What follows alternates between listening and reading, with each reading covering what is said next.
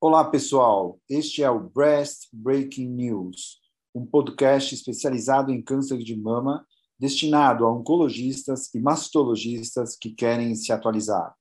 Toda semana, eu, Silvio Bromberg, mastologista titular do Centro de Oncologia do Hospital Israelita Albert Einstein e da BP Mirante, e o Dr. Daniel Jimenez, oncologista clínico da rede Oncoclínicas, iremos discutir artigos que foram destaque nas principais publicações médico-científicas sobre câncer de mama. Acompanhe no Onconews. Olá, pessoal. Hoje a gente está aqui de volta essa semana, agora com o nosso amigo retornando de Paris, com os ares bem mais frescos e renovados, né, Daniel? E, e aí, vai, vai contar para a gente como é que está a moda na Champs-Élysées? Ou você vai falar Não. só da ESMO mesmo? Conta. Só para ESMO. Você só foi para Disney, não foi para ESMO, só foi para Disney. Disney Paris. Dani, é, conta aí, o que, que, você, que, que você arrumou de novidade, o que, que você achou do evento? O evento foi bom, valeu a pena? O que, que você acha? Você ir para um congresso internacional né, de oncologia é sempre legal, mas é, tem, tem é, as safras de estudos. Né? Então, eu diria que impacto clínico de uma forma grosseira e falar, olha, o que, que vai mudar na, na segunda-feira, né? Que o pessoal sempre fala assim, né? O que, que vai mudar na segunda-feira? Não teve nenhum estudo nesse ponto, né? Practice changing, sabe assim, practice change, que vai realmente mudar, agora eu tenho que prescrever tal coisa ou deixar de prescrever, não. Mas eu acho que teve, a gente sempre tira informações interessantes e mensagens, eu diria, premonitórias. Que, tem dois estudos que eu vou mostrar para vocês que eles é, dão uma, uma noção premonitória. Tem um estudo polêmico, que nós vamos discutir, e um de parte bem clínica. Né? É, o primeiro, vai, vamos já começar? Vamos, vamos embora. Então, o primeiro é uma análise do alto.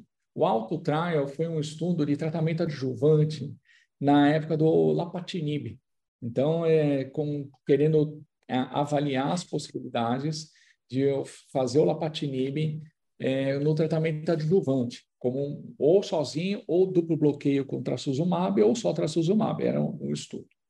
E aí, nesse estudo aqui, o que eles fizeram, eles tinham material biológico de todas as pacientes, né, conseguiram é, avaliar várias, é, aliás, essa acho que é a primeira análise, é de dentro do perfil HER2, ou seja, ou três cruzes por imunistoquímica, ou é, duas cruzes com FISH positivo, é, eles conseguiram material biológico de 402 pacientes, é, 128 casos e 258 controles, conseguiram extrair RNA para avaliar subtipos intrínsecos do HER2, que é uma coisa que a gente sempre fica questionando, de tratar todos os HER2 de uma forma igual. Né? E aí o que foi interessante é que eles conseguiram 1.245 genes, eles identificaram que tiveram associação com a sobrevida livre de doença, é, o ponto de corte era um P menor que 0,05, e identificaram cinco subtipos de HER2, olha que interessante. Então, um, um imuno enriched, ou seja, uma, uma doença imunoreativa, como se fosse um tipo negativo, um HER2 com uma proliferação metabólica muito intensa, um HER2 mesenquimal, o HER2 mesmo, o enriched, que nem do Pan50, e um HER2 com um toque luminal, tá? Assim, com um perfil gênico luminal. E aí, finalizando já, que a minha intenção é ser bem prático, observar em termos de sobrevida, o que é legal do álcool é que foi um estudo que foi 2000 2015 2016 a apresentação, ou seja, já tem, já tem um follow-up muito longo, então deu para a gente observar o comportamento dessas doenças. Então, destacando muito o imunoreativo e o luminal com taxas de sobrevida muito superiores dos demais. Tá? Então, só para você ter uma ideia, o, o imunoreativo e o luminal com taxa de sobrevida livre de doença de 91% e 87%, tá? É, sobrevida global, bem melhor, 96% e, 91 por, e 98%. E os demais, o HER2 com uma posição intermediária, sobrevida livre de doença, é, com 78%, e o, o mesenquimal e, e já o, o, outro, que é o metabólico ativo, que é uma doença mais agressiva, os dois com um impacto em sobrevida de doença e sobrevida global muito grande. Ó, todos receberam trastuzumab. Esse, é esse é o braço que só recebeu trastuzumab. Eles não avariaram no braço que recebeu lapatinib. Então, demonstrando que a gente tem cinco tipos de doença dentro do que a gente chama HER2 na imuno e no FISH.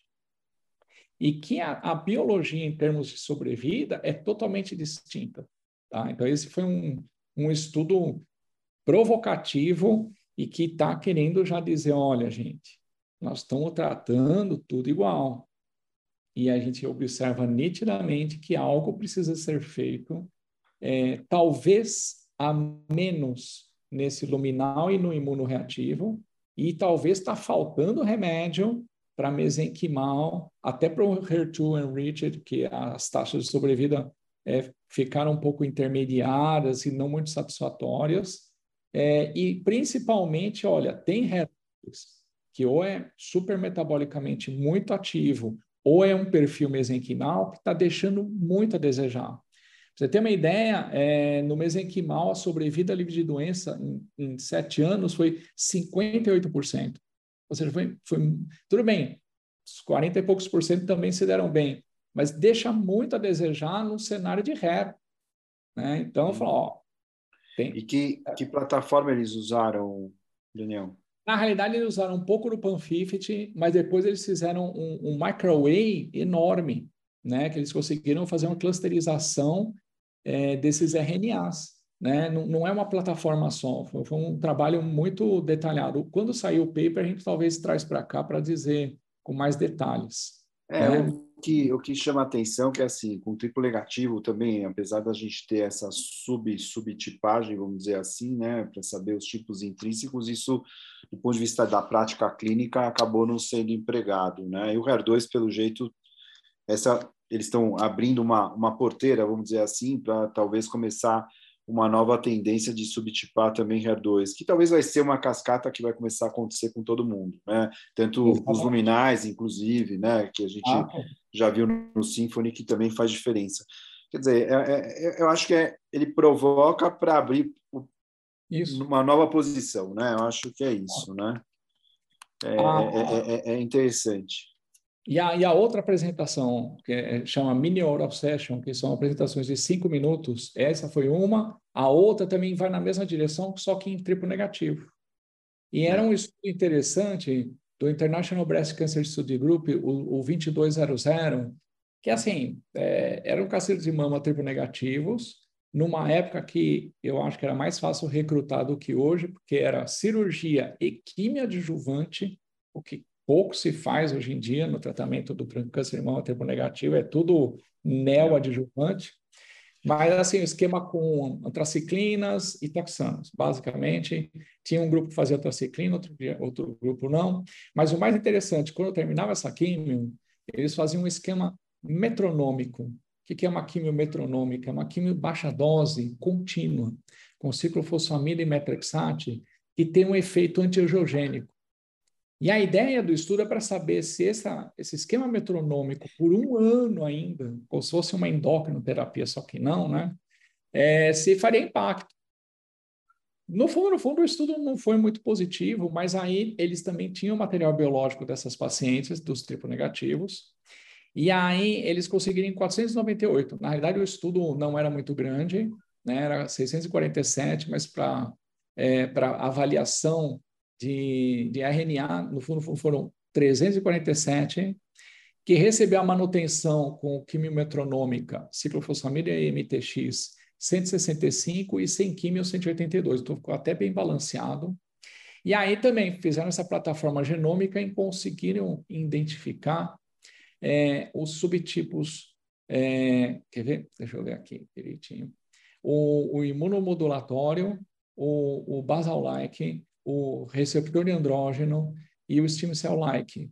Então, assim, avaliando dessa forma geral, deu para observar que no grupo que recebeu químio, essa quimiomanutenção, é, teve um, um, grupinho especial que foi o imunorreativo e o que mais funcionou e que deu uma diferença bem interessante de sobrevida livre de doença.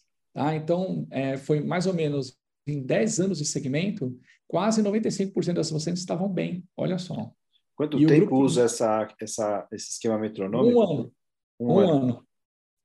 Mas, assim, é, hoje a gente não tem como identificar na, no microarray quem é esse imunomodulatório, mas já dá essa dica também. E o que foi mais interessante é que no grupo mesenquimal, o efeito desse tratamento foi deletério. E ah. não foi um deletério michuruco, foi um deletério grosseiro, é, com um P altamente significativo. Para você ter uma ideia, o grupo que não recebeu essa quimio de manutenção, é, cerca de 80% estava bem num prazo de 5 a 10 anos. Aí, no grupo que recebeu o tratamento por algum motivo que a gente não sabe explicar, é, foi cerca de 50% estava bem. Então, assim, um ah. impacto grosseiro. Então, não é assim, ah, foi uma análise não planejada, pegamos uma diferença de 2%, 3%. Não, não, não, não foi, foi muito. Né? Eles até não entendem direito o, o mecanismo, pelo menos nessa essa apresentação foi muito rápida. Pode ser que no paper, quando sair, vai ter uma explicação melhor. Mas o que foi mais interessante, que nesse perfil imunomodulatório, que parece que bate com esse perfil do HER2 também, e que bate com a ideia daquele estudo holandês que a gente apresentou, dos triplo negativos que não receberam químio, mas que tinham um infiltrado linfocitário tumoral Deus, é. muito intenso. Ah, gente, é, é um perfil que transita entre os subtipos, né? Então, assim, é, é, isso que eu te falei, ela é meio premonitória, né? Essa, essa ESMA, assim, ela fala, tá dando a dica que, olha, o futuro talvez vai ser buscar esses subtipos e ver o que, que a gente pode fazer a menos. É, porque vai né? Exatamente. Perfeito. Ou escalonar ou pensar mais. É muito interessante. É, e até eles fizeram uma assinatura do T-REG, que é o linfócito T4 auxiliar, que é um tipo dele que, que regula essa atividade inflamatória. E quando tem essa assinatura genética, é, também beneficia muito essa terapia metronômica. Então, assim. É, e que provavelmente vai ser é, transposto para a imunoterapia, porque o T-REG está assim, diretamente envolvido no PD, uma mensagem. É. Exato, pode ser, e talvez até do ponto de vista econômico, pode impactar bastante. Porque assim, vamos fazer imuno para todo mundo? Não. É. Não, menos, né? Agora, Legal. Outro estudo, esse é o mais polêmico, esse é para você, tá? É. Esse aqui. Eu já até sei esse estudo, é, é, bizarro esse estudo. É, é o efeito da infiltração peritumoral de anestésico local prévia à cirurgia. Né? Então, a hipótese é que, assim, quando você opera, tem alguns dados, mais eu acho que in vitro, assim, que você pode desencadear, ou mesmo é, como se fosse um gatilho, para é, é, pathways prometastáticos, sabe assim, é, vias que poderiam estimular metástase, né?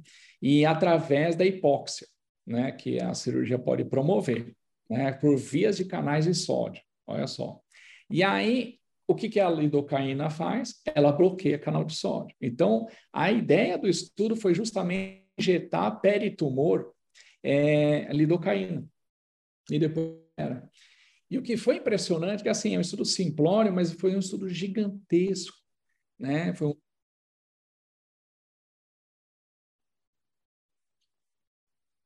Ah, tá bom. Tá bom. Tá. Silvio, então, esse estudo agora que eu vou apresentar para você, esse eu acho que é o mais polêmico, tá? É um estudo de um grupo hindu, né, de Mumbai, é, que avaliou a infiltração peritumoral de anestésico local prévia à cirurgia, previamente à cirurgia do tumor primário, e o impacto na sobrevida que é um realmente extremamente polêmico, mas por ele ter ido para uma sessão oral, eu achei muito interessante trazer aqui. Né? Pode ser que daqui a alguns anos a gente venha adotar isso como uma, uma rotina ou não, né? Mas o que foi interessante é que o, o princípio dele é o seguinte: quando você faz a cirurgia, você pode desencadear eventos pró-metastáticos, né? sinalizações moleculares, e que estão envolvidas com o canal de sódio, tá? Trans, canais de sódio transmembrana das células. Né? E aí a lidocaína ela promove um bloqueio desse canal de sódio e isso pode interferir na sobrevida. E o estudo, embora simples, mas foi gigantesco, ele conseguiu randomizar 1.583 pacientes que tinham câncer de mama operável em um segmento mediano cuidadoso de 72 meses. Né? Tanto que muita gente, que eu cheguei a dividir com alguns pares, falou: oh, eu quero ver o paper, porque isso realmente é impressionante. Né? E aí a randomização foi para fazer a lidocaína 786 pacientes, sem lidocaína 797 pacientes.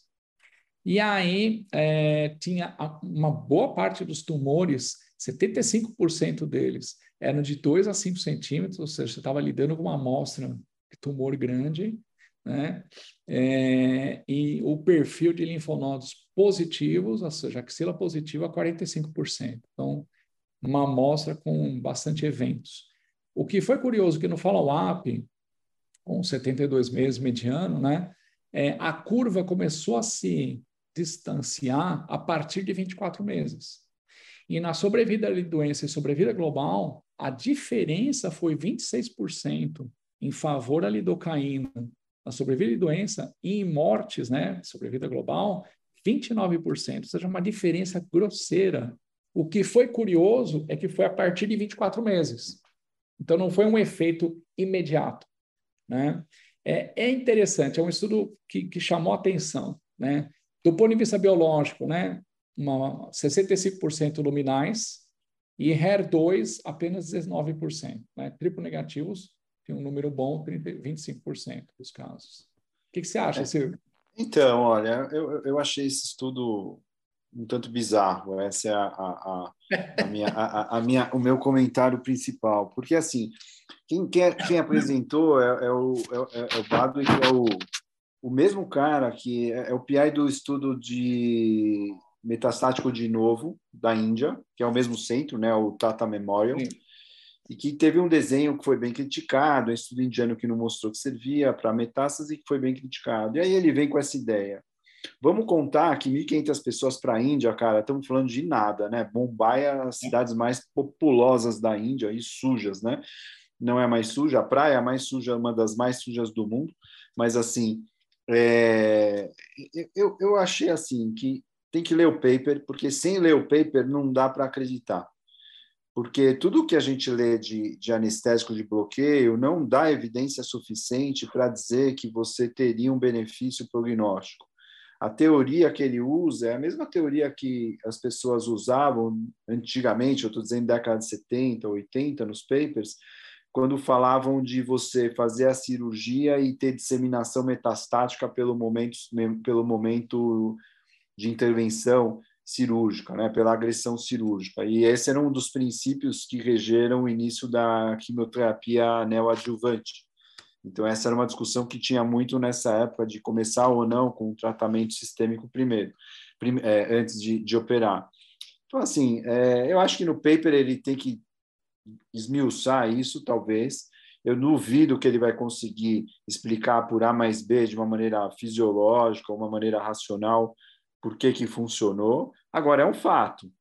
Agora, o meu medo é você fazer aquelas correlações doidas, né? Então, você pega, por exemplo, é, todas as mulheres que pintaram a unha e, e, fizeram a cirurgia e de repente você faz com relação com quem não pintou e você vê que quem pintou foi exato, a cor do esmalte, elas tiveram uma evolução muito melhor que as outras. Então, assim, parece que eu não consigo ainda acreditar que esse seja um estudo factível.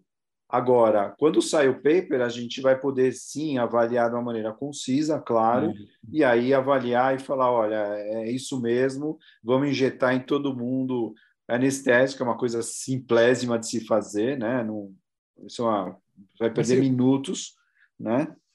Diga. Você sabe que eu, eu fiquei pensando num tumor de 5 centímetros.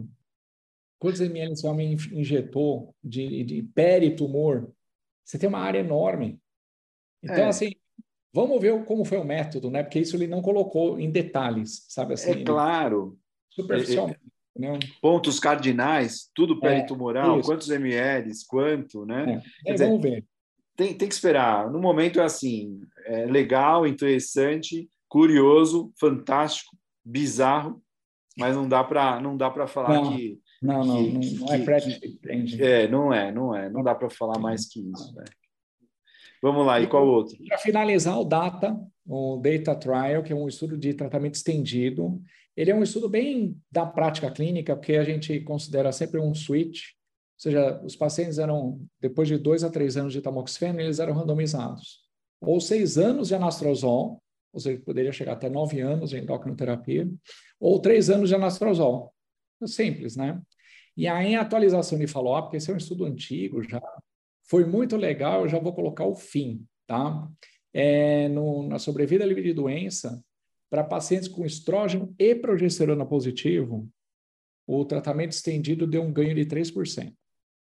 Agora, se é estrógeno positivo, progesterona positivo e linfonodo positivo, esse ganho já foi para 8%. Olha que legal. Agora, perdão, é, para todos os pacientes foi 3%, estrógeno e progesterona positivo, ou seja, não um ou outro, 6%, ou seja, uma doença realmente luminal. Luminal, luminal e linfonodo positivo, a diferença de sobrevivência de doença foi 8%. E se o tumor, além desses critérios, tinha um tumor maior ou igual a 2 centímetros, já ia para uma diferença de 13% seja, dando uma dica assim, olha, conforme o risco vai aumentando, o benefício do tratamento estendido vai aumentando de modo muito substancial. Na sobrevida global, de modo geral, também não teve impacto, mas aí também, avaliando os subgrupos, deixou bem claro que esse subgrupo, o menor, né, o último subgrupo, estrógeno positivo, progesterona positivo, linfonodo positivo e dois, a maior ou igual a 2 centímetros, deu uma, sobre, uma diferença de sobrevida global de 8%. E um PE ficou marginal, mas a diferença numérica é muito importante, né? Mas é uma coisa que na prática a gente já já mais ou menos seleciona quem é que vale a pena a gente investir pesado num tratamento estendido, que é esse grupo na prática, e às vezes aquele grupo que se é linfonal negativo, tumor pequeno, subtipo especial, você não vai investir. Mas, Dani, deixa eu falar uma coisa. Se você pegar o, o, o, o IDEA, que é com para você fazer, eles fazem a extensão de, é, de dois, de mais dois ou mais, é, mais cinco anos.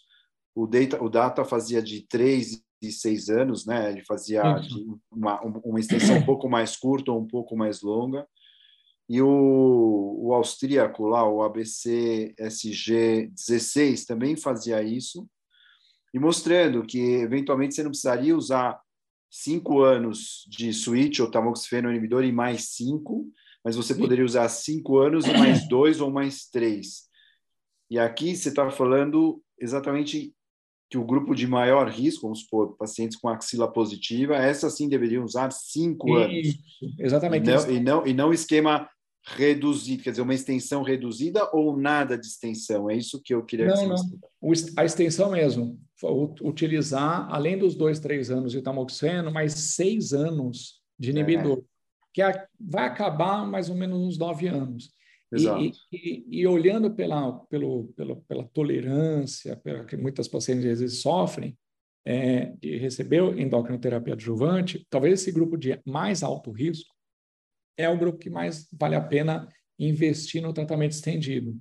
Porque realmente, é, de modo geral, os estudos que estão avaliando tratamento estendido versus o tempo convencional, o ganho de sobrevida global é muito modesto e, e fica tendencioso no máximo sete anos. Por exemplo, sete versus dez. Tem vários estudos, a tendência é ficar no sete. Se é. for para estender, Entendi. Mas agora, para altíssimo risco, você vai dar, você vai chegar em 10 anos, aí sim, a né? Tendência é essa. A tendência é essa. Quer dizer, eles, então, eles assinam a prática que normalmente todo mundo mais ou menos segue intuitivamente. É, já endossa, já endossa, endossa. Ah. Né? Entendi. Muito bom, Daniel. Monami, bem-vindo de novo a Sampa, né? Terra Brasília. Acabou sua moleza, né?